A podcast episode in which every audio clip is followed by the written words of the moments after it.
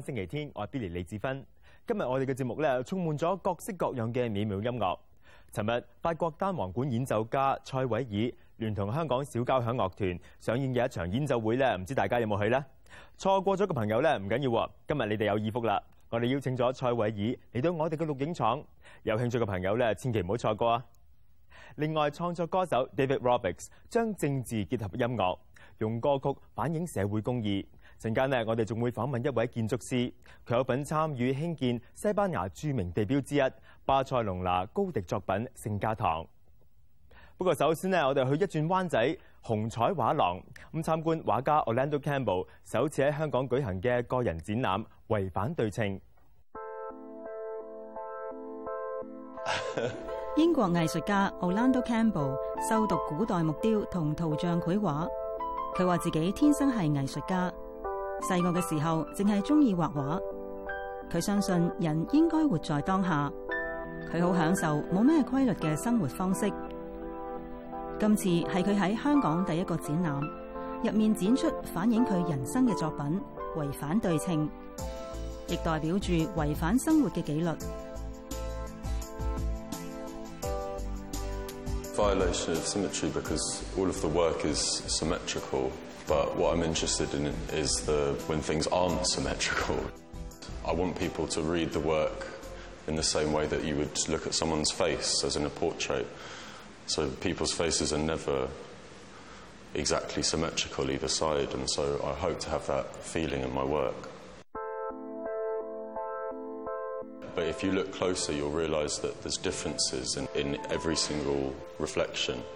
So, in every single different side of each of the pieces is minor, little, minute differences, which I've changed. So, I use a lot of different imagery in my work from a wide range of sources, but um, I don't really plan any of the pieces before I start. I just start working and see what happens. I just like materials which which are beautiful to me and which are very tactile.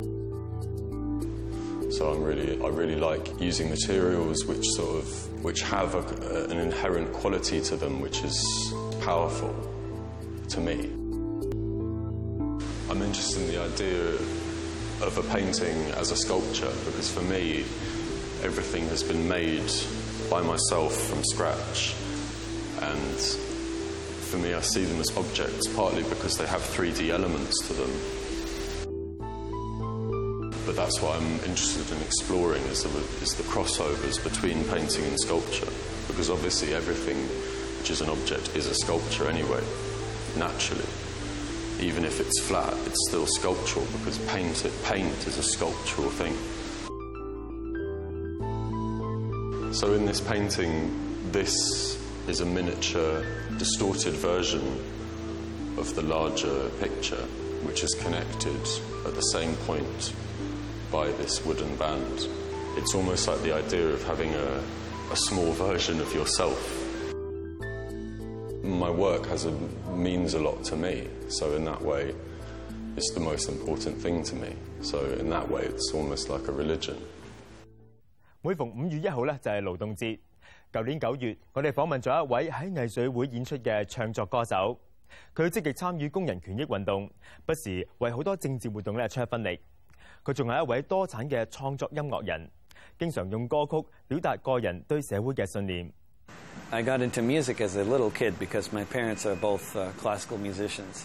There was a certain summer camp that I went to um, that was very influential in terms of playing music and, and getting into uh, writing about political issues. You know, because uh, when I was a, when I was 10 years old, uh, there was a partial nuclear meltdown uh, not far from where I lived in, in the state of Pennsylvania, Three Mile Island nuclear plant, and um, and that affected me and a lot of other people um, in terms of just scaring us about nuclear power and the dangers of it. 紐約出生嘅音樂人 David Rovics 用音樂宣揚反戰信息，以及佢對社會公義嘅信念。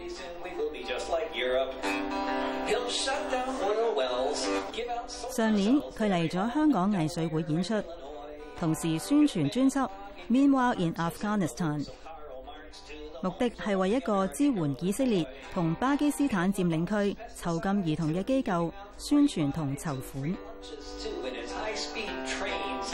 He'll start lots of public works full of union perks. He'll fill all the cities up with bicycle lanes. In terms of how much impact you can have on somebody emotionally in three minutes, there's no way better than a song. The thing about music is you can you can transport people to a place that you're singing about, a, pl- a time in history or a different place in the world or something that happened. The only way that works well is for the music to be good and the lyrics to be well written. I mean, the rhymes have to be effortless. Uh, you know, you, you can't use catchwords. You, you tend you basically avoid you avoid all sorts of words that ring alarm bells. You don't you don't use word like capitalism or imperialism or communism. You don't use those words in a song. You tell a story and you don't tell people what you think or what you feel or what they should think or what they should feel. You just tell a story and tell it well. 喺嚟香港之前嘅幾個星期，David Rovics 喺東京成田機場準備上飛機去奧克蘭嘅時候，收到紐西蘭移民局官員嘅電話，話佢因為冇申請工作簽證而唔可以入境。由於呢一個只係形式上嘅手續，David 認為一般情況好容易處理。不過最後佢都被迫取消六場紐西蘭嘅演出。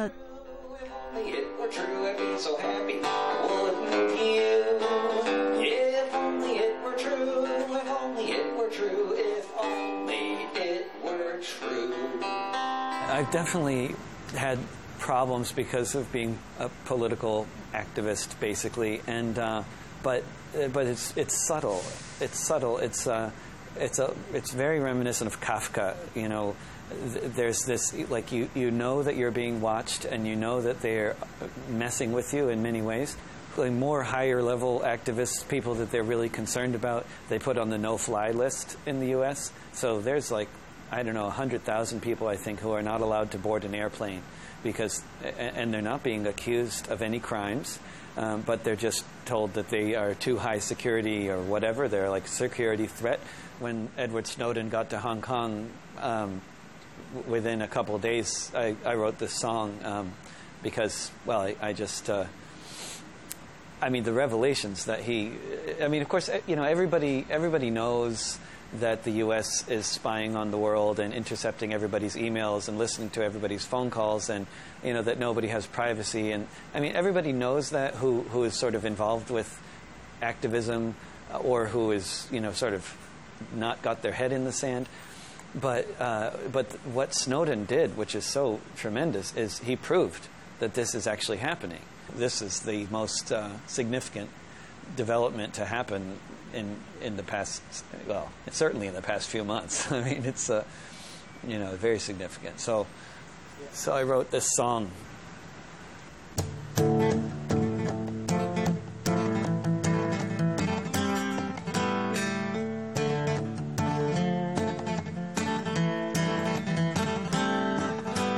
Secretive government had a secret operation, massacring villages, killing millions, secretly bombing an entire nation. They wiretapped a hotel room. They got caught, and a government was deposed because of secret documents Daniel Ellsberg exposed. One government came down, and to prevent a repetition of this fact, the next government passed the Freedom of Information Act. Each administration since then hoped it would go away. Then they finally seized the chance on a September day.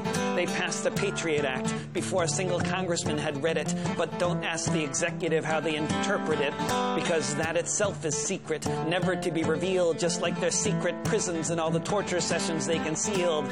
Then they formed the PRISM program so they wouldn't even have to ask compliant corporations to assist them in the task of collecting information. Every email you ever wrote, every book you ever read, every call you ever made, everything you ever said. I looked into a prism. What did I see? A police state looking back at me.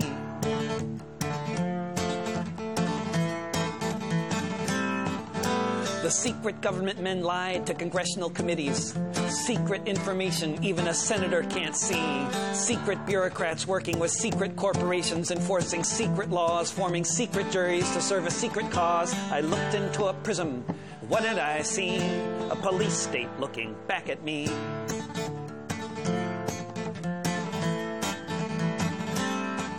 One brave man came forward and then he fled town. And now the secret government men mean to hunt him down. Feinstein says he's a traitor. McConnell said so too. But I'd say if we have a future, it's because of the whistle that he blew. 欢迎翻嚟艺方星期天。 西班牙建築師安東尼高迪，佢嘅豐富幻想力咧，可以話係世界聞名。巴塞隆拿好多嘅建築物咧，都有留下佢清晰印記。當中最令人難忘嘅，相信係聖家堂。可惜去到一九二六年高迪去世嘅時候，仍然未完工，所以工程一直持續到今日。香港嘅朋友而家去到銅鑼灣時代廣場，都有機會欣賞到高迪嘅設計。